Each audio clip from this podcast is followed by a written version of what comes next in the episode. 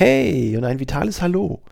Ich freue mich sehr, dass du mal wieder reinschaltest in meinen Podcast Fit und Vital, dem Podcast für mehr Fitness, Gesundheit und Vitalität.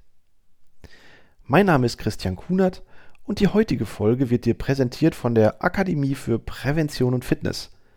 Qualifizierte und professionelle Aus-, Fort- und Weiterbildungen für Trainerinnen und Trainer im zweiten Gesundheitsmarkt.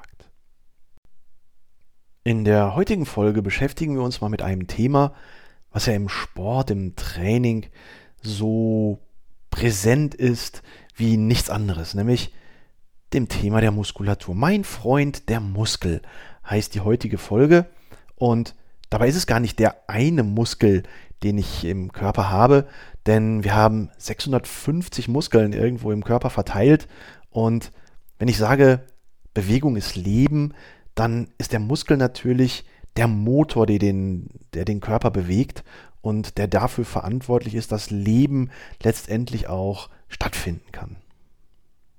Und genau deswegen schauen wir eigentlich heute auch mal tatsächlich auf unsere Muskulatur. Warum ist die Muskulatur so ein wichtiges Organ für uns Menschen und was ranken sich möglicherweise auch für Mythen um unsere Muskulatur? Das soll heute Thema dieser Folge sein. Beginnen wir einfach mal mit der Bedeutung der Muskulatur für uns, für unsere Fitness, für unsere Gesundheit. Und ich habe ja eingangs schon gesagt, wir haben 650 Muskeln ungefähr, die den Menschen irgendwie in der aufrechten Position halten, statisch als Haltemuskulatur, aber die uns und unseren Körper natürlich auch im Alltag von A nach B bewegen und sämtliche Formen von Bewegung überhaupt erst ermöglichen. Bewegung ist Leben und das ist ja so mein Wahlspruch, der sich daraus immer wieder resultiert und der daraus abgeleitet wird. Und wenn wir uns unsere Muskeln anschauen, dann ist es ein ganz, ganz wichtiges Organ, denn zum einen schützen unsere Muskeln natürlich wesentliche ähm, anatomische ähm, Formen und Systeme, wie zum Beispiel unsere Wirbelsäule oder unsere Großgelenke wie Schulter, Hüfte, Knie, Sprunggelenk, was auch immer. Eine ausreichend stabile Muskulatur mit einer guten Qualität und das hat nicht immer was mit Muskelmasse zu tun, denn dick und fett aufgepumpte Muskeln sind ja nicht unbedingt die besseren Muskeln, sie haben einfach nur einen anderen Hubraum eine, ein anderes Volumen und dementsprechend natürlich auch eine ganz andere Optik. Aber am Ende des Tages liegt ganz viel in der Qualität der Muskulatur. Wie beweglich ist sie, wie kräftig ist sie, wie stabil, wie fest ist sie, um auch letztendlich ihre Funktion zu erfüllen. Und da, wie gesagt, erfüllt die Muskulatur natürlich im Rahmen der Stütz- und Haltefunktion für unsere passiven Strukturen, für unsere Knochen, für unsere Gelenke, für unsere Wirbelsäule eine ganz wichtige Rolle. Hinzu kommt, dass Muskulatur natürlich auch der Ort des Stoffwechsels ist. Es gibt so kleine Kraftzellen in der Muskulatur, die Mitochondrien, die dafür zuständig sind, dass wir in Bewegung Kalorien verbrennen. Und je mehr Muskeln wir haben, desto mehr Mitochondrien haben wir natürlich auch im Körper. Und je mehr unsere Muskelmasse ist, desto größer ist sowohl in Bewegung, aber auch in Ruhe unser Kalorienverbrauch, unser Grundumsatz, unser Stoffwechsel. Und deswegen dient die Muskulatur auch dazu, Körpergewicht zu regulieren.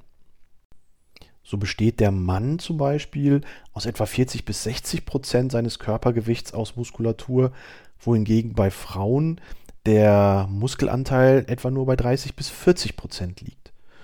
Diese Schwankungen von bis, das hängt natürlich damit zusammen, wie trainiert ein Mensch ist.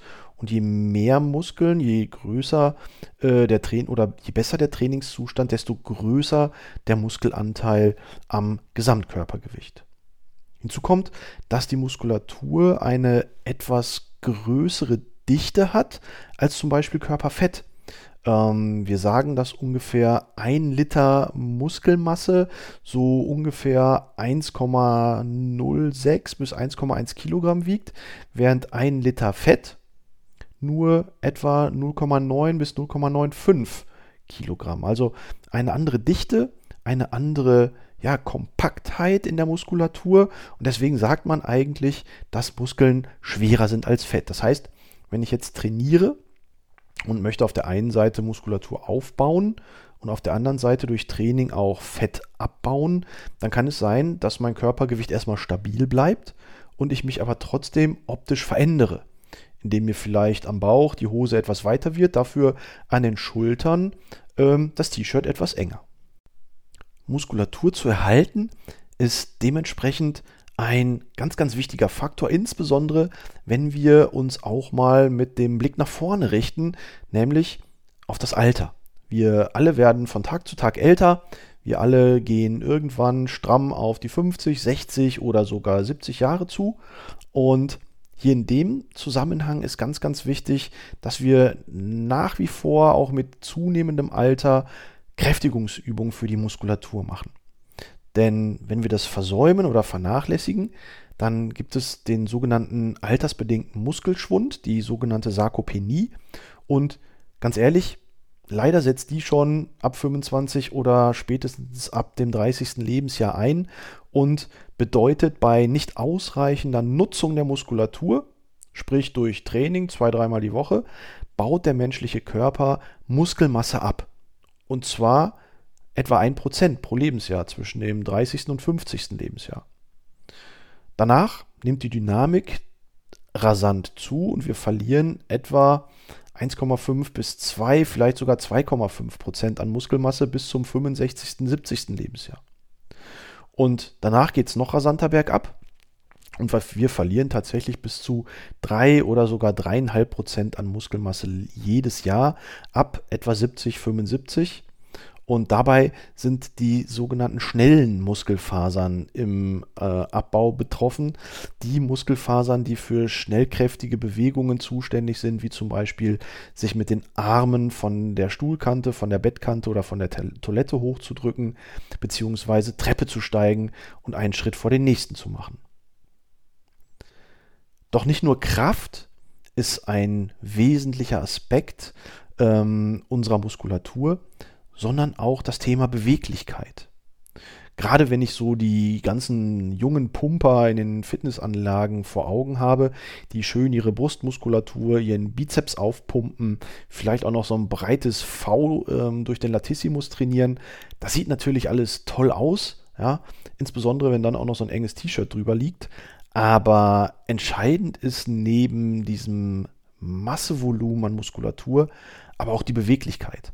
Und ganz oft wird die Beweglichkeit, die Mobilität in den Gelenken ähm, vernachlässigt im Training. Und das ist ganz oft dann auch mitverantwortlich für Gelenkbeschwerden in der Schulter, für Knieprobleme, für Hüftprobleme oder auch insbesondere für Rückenprobleme. Und dabei ist Gelenkigkeit als Voraussetzung für Krafttraining ein ganz, ganz wichtiger Aspekt. Denn nur wenn ich ein Gelenk durch Beweglichkeit der Muskulatur in seinen Strukturen auch voll bewegen kann, einen vollen Bewegungsradius, ein volles Range of Motion, wie man so schön sagt in der sportwissenschaftlichen Sprache. Nur wenn ich volle Bewegung habe im Gelenk, kann ich natürlich auch den gesamten Weg einer Muskulatur auch fürs Krafttraining nutzen. Das heißt, Krafttraining ist wesentlich effektiver, wenn meine Gelenkstrukturen auch ausreichend beweglich sind. Und wenn ich mir dann wieder die ganzen Pumper anschaue, die kaum noch die Arme angelegt kriegen, weil sie Rasierklingen unter den Armen haben, wo die Ellbogen immer leicht gebeugt sind, weil das Verhältnis zwischen starkem Bizeps und vielleicht zu schwachem Trizeps dazu führt, dass der Arm einfach immer ein bisschen weit gebeugt ist, ja, dann hat das relativ wenig mit Gelenkigkeit bzw. Beweglichkeit zu tun.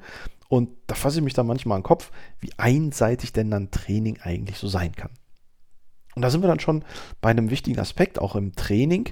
Training sollte ja ganzheitlich orientiert sein, damit es eine gesunde Fitness bedeutet. Und ganzheitlich bedeutet dann tatsächlich auch nicht nur, ja, nur Kraft, nur aufpumpen, nur die dicken Gewichte stemmen mit wenig Wiederholung, sondern erstmal muss ich gucken, welcher Muskel braucht denn überhaupt was für eine Art von Training.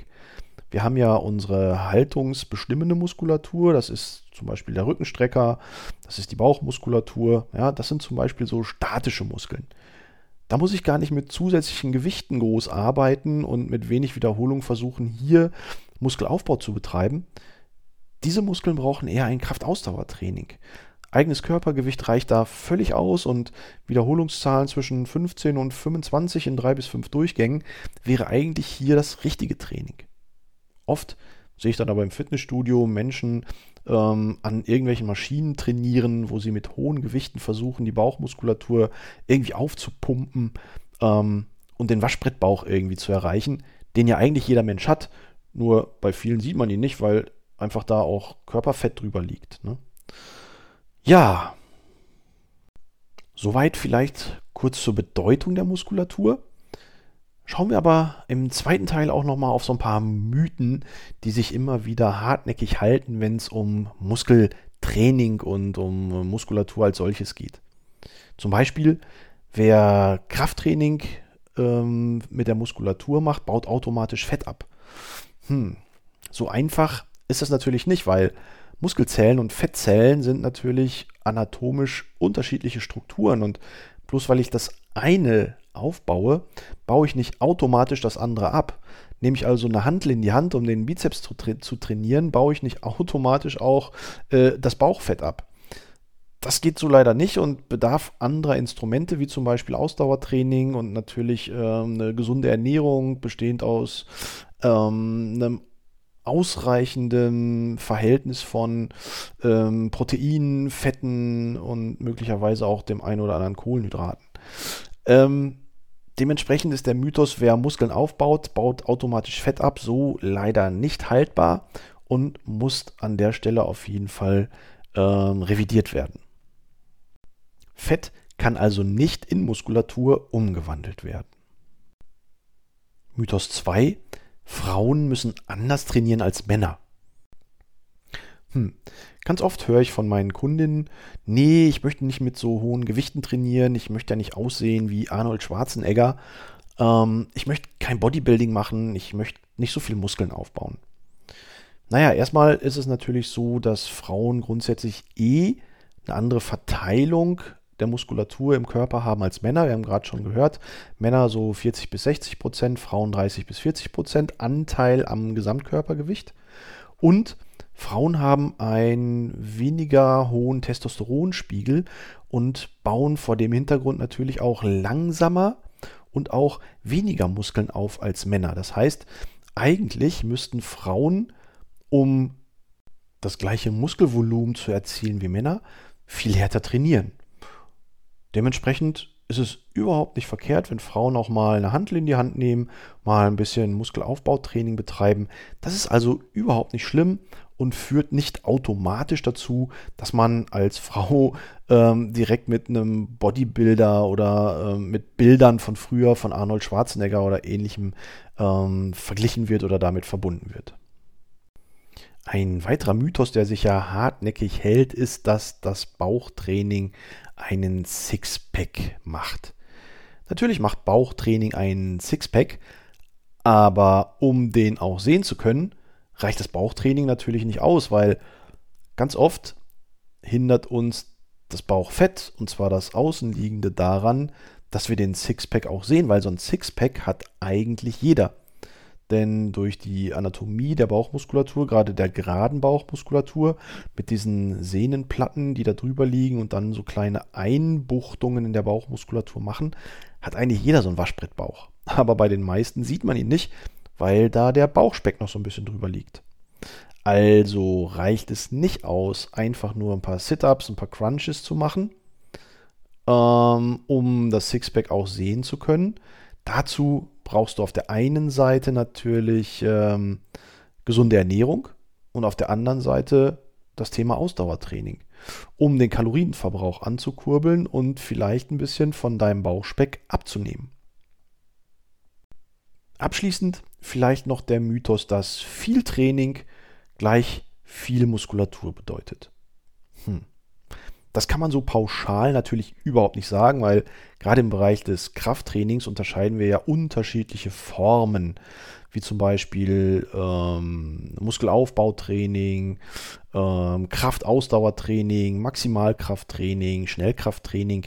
alles unterschiedliche Formen, die im Rahmen der Belastungsnormative ganz unterschiedliche Herangehensweisen bedeuten, was die Gewichtsintensität bedeutet, was Wiederholungszahlen bedeutet, auch was die einzelnen Durchgänge der Übungen und die Pausen dazwischen bedeutet.